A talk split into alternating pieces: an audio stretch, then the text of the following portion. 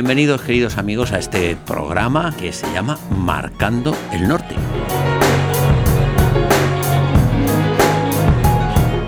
Porque hay cuatro puntos cardinales. El sur, el este, el oeste y el norte. Nosotros marcamos el norte. ¿Por qué? Porque somos cristianos. Amén.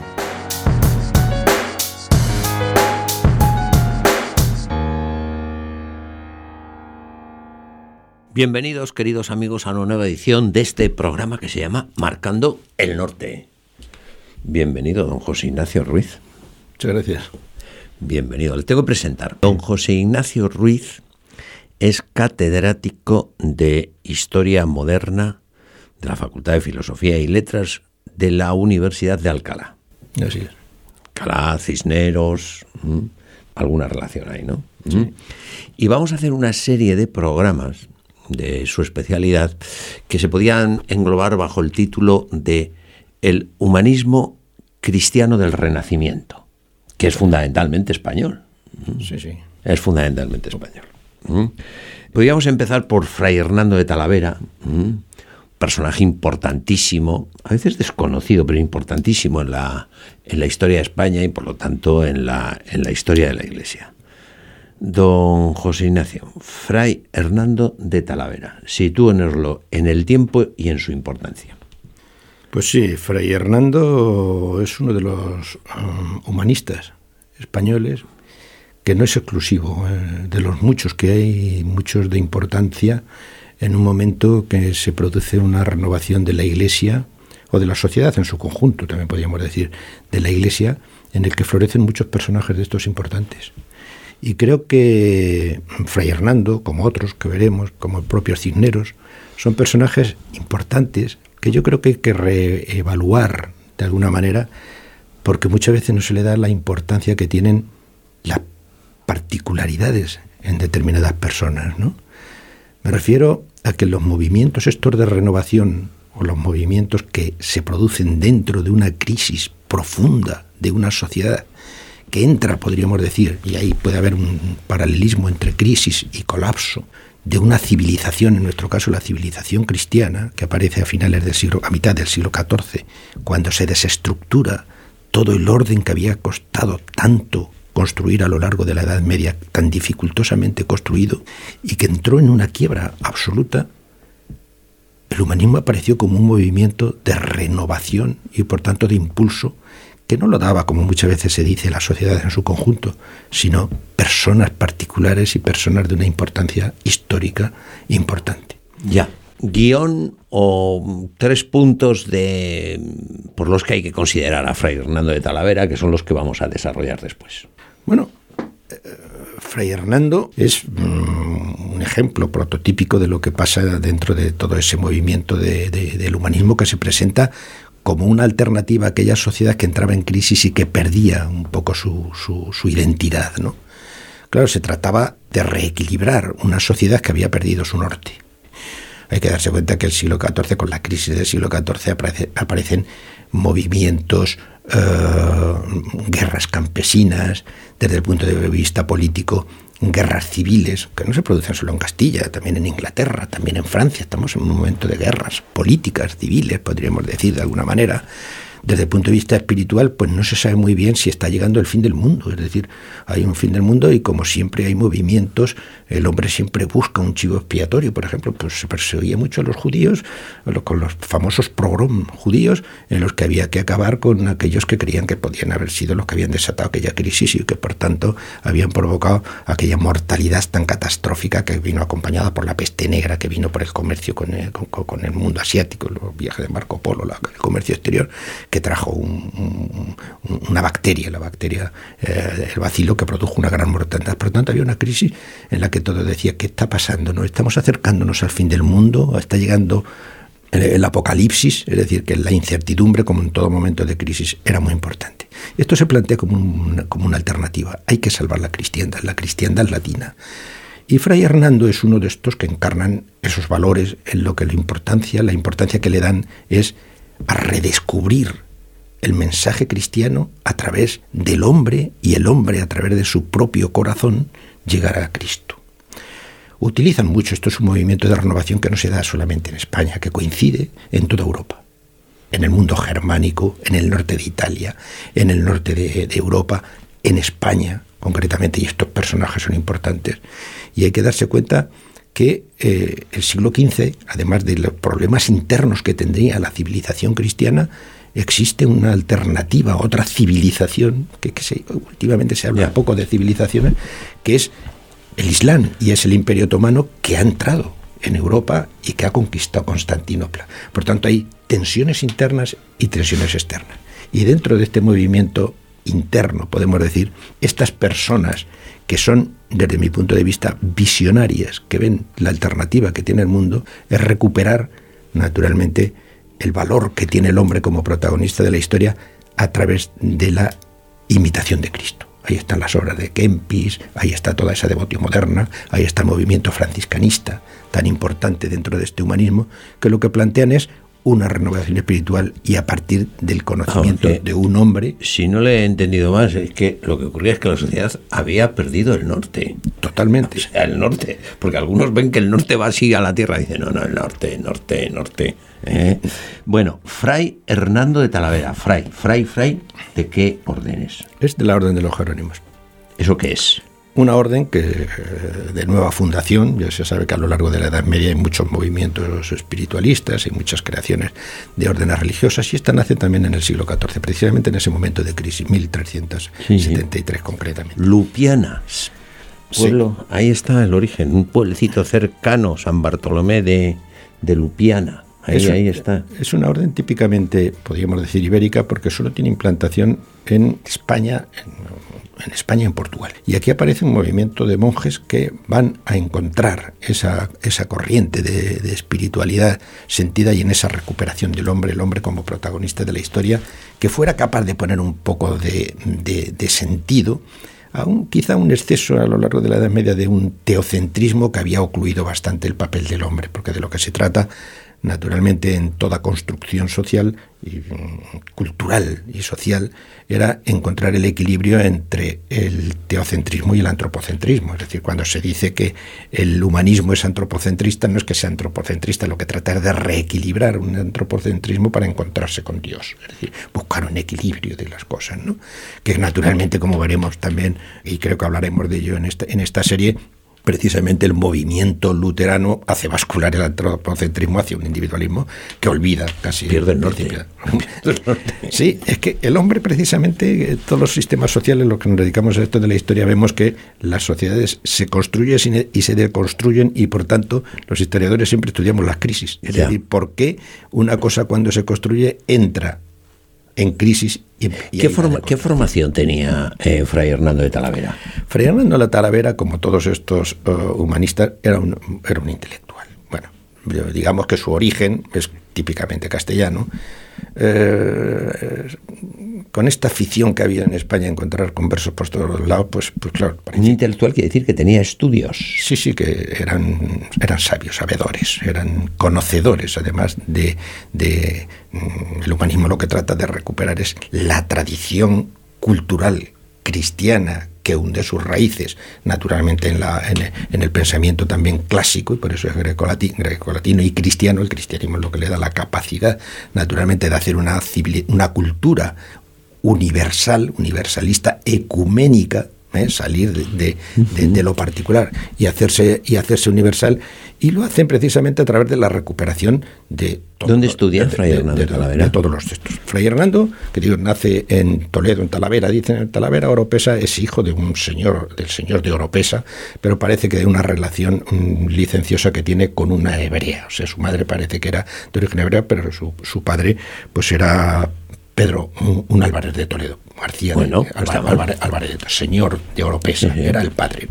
Pero por eso digo que ponen muchas veces el acento, no, era otro converso, no era converso, este, se crió, no era converso, pero nunca se convirtió, él no era judío, su madre probablemente podía ser hebrea, como se dice, pero era, era de Talavera. Y desde muy pronto, eh, como era hijo oh, eh, ilegítimo, pues desde muy pronto fue acogido por la familia también de los oropesas. El hermano de García Fernán, que luego llegó a ser secretario de la reina Isabel, un Álvarez de Toledo, una persona importante, lo protegió y, y, vio que era un chico con talento y desde muy pronto se dedicó a las letras. Se dedicó a las letras y fue bachiller muy pronto. Incluso le gustaba mucho la traducción y fue traductor, traductor de griego y se fue a Barcelona a estudiar, a estudiar traducción. En esta época lo que se trataba de, es de recuperar la tradición cristiana, la tradición clásica y los textos antiguos, y para eso era fundamental saber latín y griego. O sea que todos estos eran personas que conocían eh, las lenguas. Estudié en Barcelona, en, 1900, en 1440 estudié en Barcelona e inmediatamente en el 45 se desplaza al centro de cultura fundamental de Castilla y de España y de Castilla, que era Salamanca, la Universidad de mm. Salamanca. Y llega en, torno a los años, a mitad de los años 40, llega a, Salamanca. Donde Universidad de Salamanca. La universidad fundamentalmente mm, de estudios teológicos, la universidad. Ah, sí, o sea que la, universidad tiene algo que ver con la iglesia. bueno, eh, porque parece que la, universidad tiene que estar contra la iglesia. ¿Usted qué.? Sí, bueno, pero esto es. Eh, esto la secularización y el laicismo incluso se ha puesto un poco en contra, pero la universidad. ¿La historia dice lo contrario? ¿qué?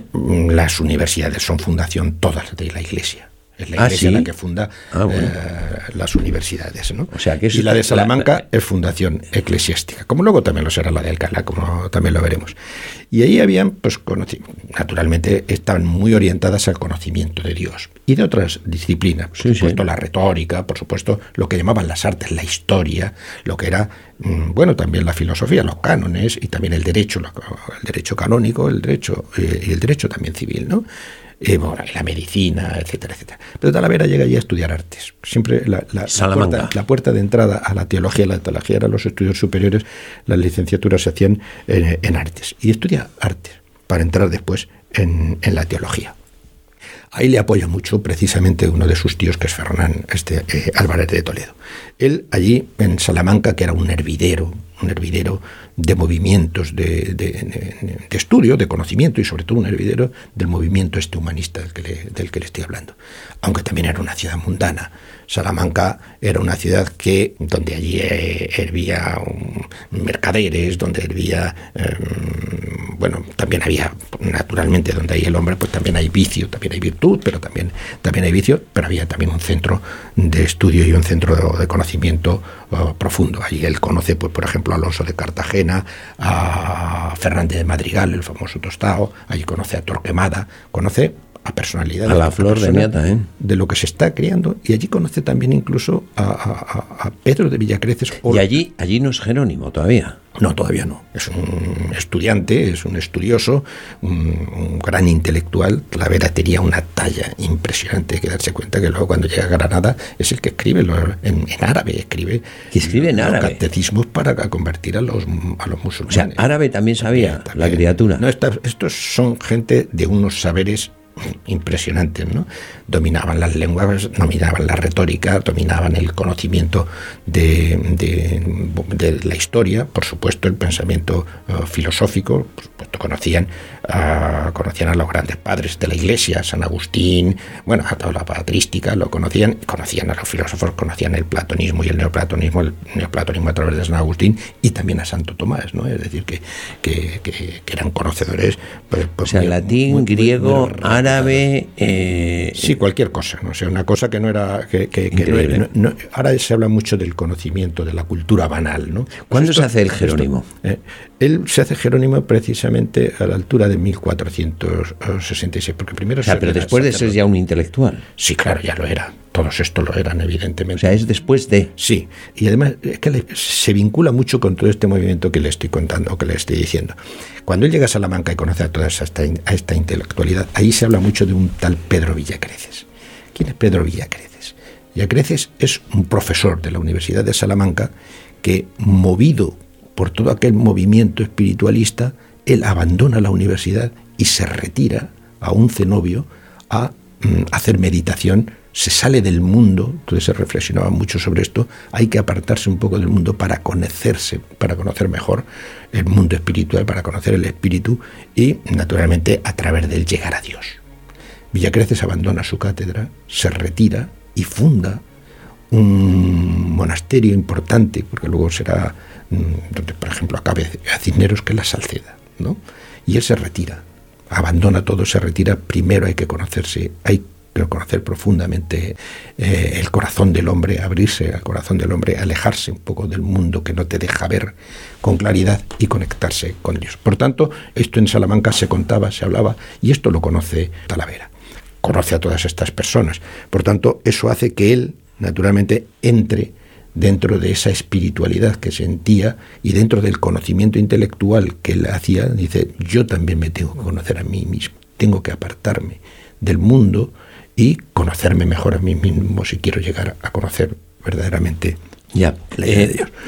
Por tanto, primero se hace sacerdote, e en el año 60, eh, no hay fechas certeras, pero en torno a 1460 parece que se hace sacerdote e inmediatamente él se retira y entra como monje jerónimo.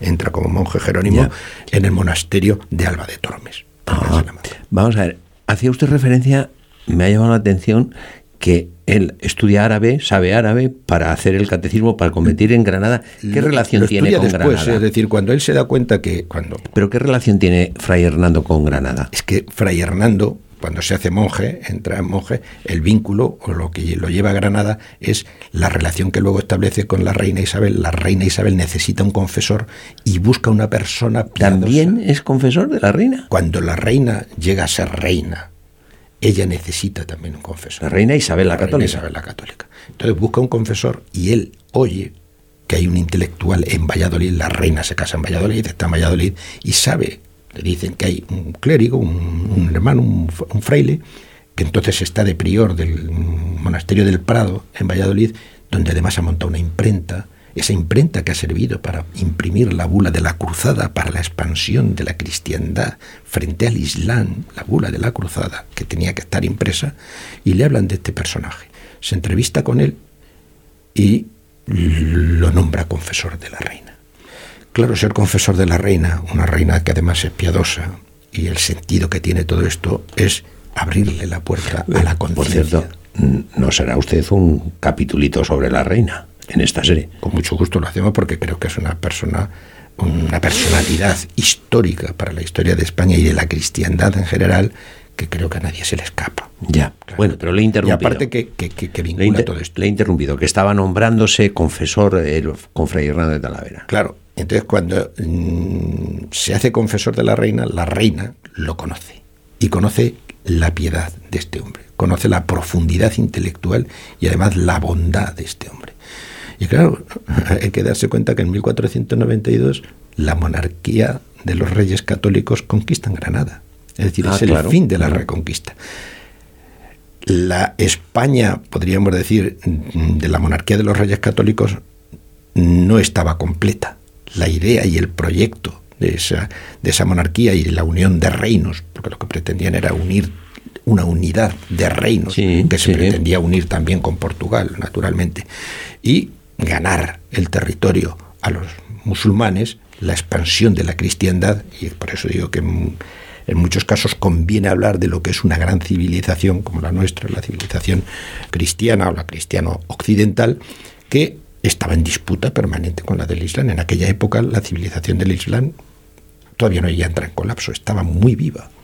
Y el mundo, cuando se disputaban el ecumenismo, las civilizaciones entran en conflicto porque ahora se habla mucho de, del diálogo, pero las civilizaciones entran en conflicto, porque es su visión que tienen del mundo. Y las dos esas tendrían que ser ecuménicas. Y el mundo del Islam estaba muy potente a través de una renovación que había tenido el Islam con el Imperio Otomano. Y el Imperio Otomano estaba intentando conquistar Europa. En 1433 están en las puertas de Europa, están en las puertas de Viena.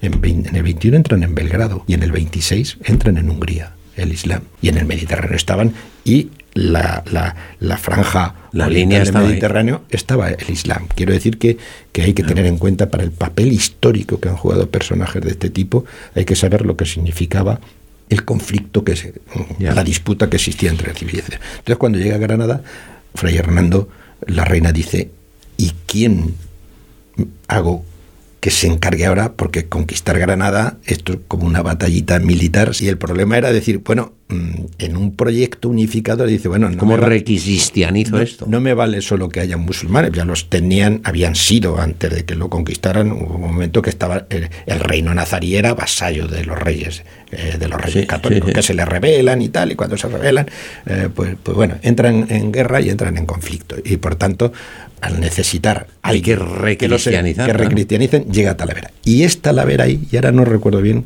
cuando él se da cuenta que hay que darles doctrina cristiana y en su propia lengua. Y yo creo que no, no- ahora mismo no recuerdo cuándo aprende, porque él se pone y aprende. eh, Bueno, es, es admirable, ¿eh? O sea, bueno, los que han estudiado hay una, una- o sea, que a sus años, hay con una esos... profesora que estudió, hizo la tesis doctoral en Alcalá, Isabel Llanusi, que estudió el personaje eh, de Talavera, su tesis doctoral la hizo sobre Fray Hernando de Talavera, tiene un estudio magnífico y, y bien documentado sobre eh, la importancia de este, de este personaje ¿no? y la talla intelectual, moral y humana de este personaje que, como nos pasa mucho en la historia de España, pasa por un... Sí, sí, no, no, no. Bueno, yo estoy descubriendo aquí. O sea que él va a Granada, hace el catecismo encargado por la reina. Sí. Necesita alguien de su confianza. Dice, ¿quién pongo yo? Había muchos candidatos a ser arzobispo, porque eso Ah, entraba dentro de la.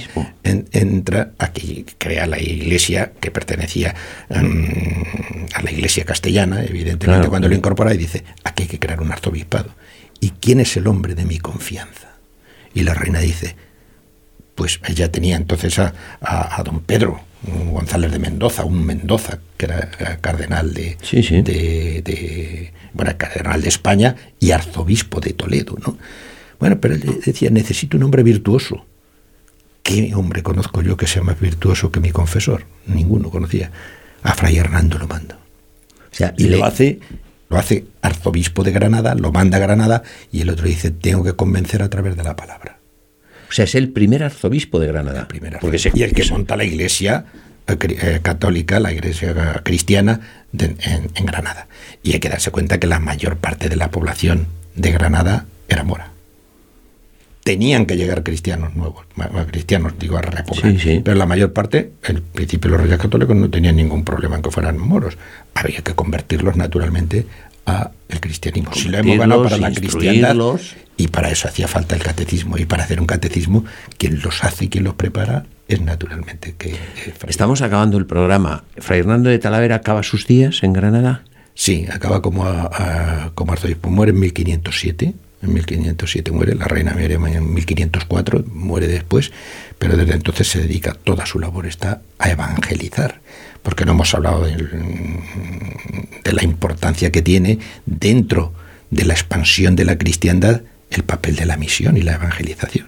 Entonces hemos hablado, pues claro, había que, que cristianizar, hemos dicho, pero había que misionar y había que evangelizar. Bueno, era- pero no se preocupe que hablaremos de esto porque como usted me ha prometido que vamos a hacer un capítulo sobre Isabel la Católica, Saldrá eh, también. saldrá este, este tema, pero por hoy es que hemos llegado al final del programa y es que no me queda tiempo nada más que, que para agradecerle su presencia aquí, para pedirle que vuelva, que vuelva, porque tenemos que hacer esa, esta serie completa el humanismo cristiano renacentista, ¿no? Estamos acostumbrados a ir eh, eh, humanismo pagano. Dice, no, no, hay un humanismo cristiano, de gente como Fray Hernando de Talavera, un intelectual como la Copa Un Pino, un hombre de una talla extraordinaria, eh, primer arzobispo de Granada, confesor de la reina, magnífico personaje y magnífica exposición la de José Ignacio Ruiz, don José Ignacio Ruiz, profesor catedrático de Historia Moderna de la Universidad de Alcalá. Muchísimas gracias. Y a todos ustedes, queridos amigos, muchas gracias por habernos acompañado durante este programa.